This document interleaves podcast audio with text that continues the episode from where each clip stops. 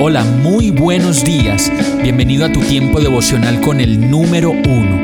Qué alegría saludarte con la certeza de que Dios está obrando en tu vida su perfecta y buena voluntad, ya sea porque estás aprendiendo de un momento difícil o porque estás disfrutando de su amor a plenitud con paz y tranquilidad. Llegó la hora de tomar tu Biblia, pues de seguro Dios te va a hablar, te va a reconfortar y lo mejor de todo, te va a dar las respuestas que estabas buscando. ¿Qué esperas? Vamos, súbete de una vez en este pequeño pero eterno vuelo devocional con destino al cielo. Y el mensaje de hoy se llama Objetivo Matrimonial. Génesis 12.1 dice, El Señor le dijo a Abraham, deja tu tierra, tus parientes y la casa de tu padre, y vete a la tierra que te mostraré. Muchas parejas de esposos se preguntan por qué tantos conflictos en su matrimonio, con la crianza de los hijos, con las decisiones del hogar, con el tema de los pagos, de las obligaciones generales, de las escuelas de los hijos, con el tema de los paseos, de las vacaciones, el descanso y muchas cosas más que usted mismo puede listar. Todos estos problemas vienen al hogar cuando dejamos que terceras personas se involucren en lo que se refiere solo al vínculo de lo privado, de la relación de dos personas. Y entonces vemos mamás metidas en las decisiones de los hijos y papás que no dejan de opinar sobre las relaciones de sus hijas, de sus esposos, del destino que escogieron para las vacaciones, de los gastos de la casa, y siempre opinan y dicen lo caro que está. O si no deciden y se meten en la educación de los hijos y hasta en lo más íntimo de una relación.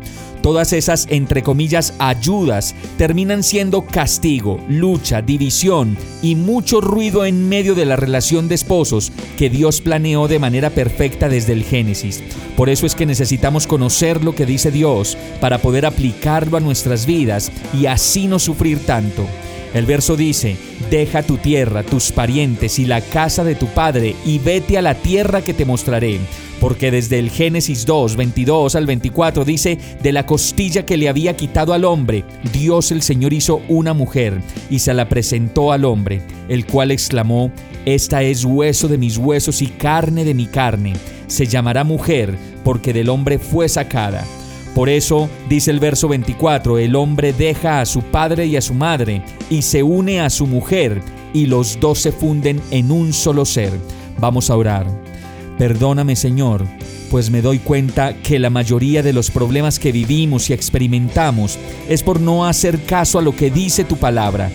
Ayúdame a salir, Señor, a salir del lugar en donde estoy y a encontrar el lugar que tú tienes planeado para nosotros como familia y como esposos. Hoy decido volver a ti y hacer solo tu voluntad y todo esto te lo pido confiado, seguro y agradecido de que tú harás lo mejor en nuestras vidas, en el nombre de Jesús. Amén. Hemos llegado al final de este tiempo con el número uno. No te detengas, sigue meditando durante todo tu día en Dios, descansa en Él, suelta los remos y déjate llevar por el viento suave y apacible de su Santo Espíritu.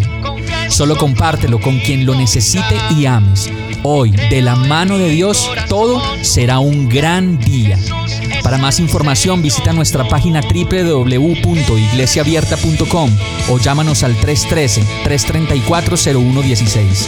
Oramos y rogamos para que cada día te enamores más de Dios y para que no pares de pasar todo tu tiempo con el número uno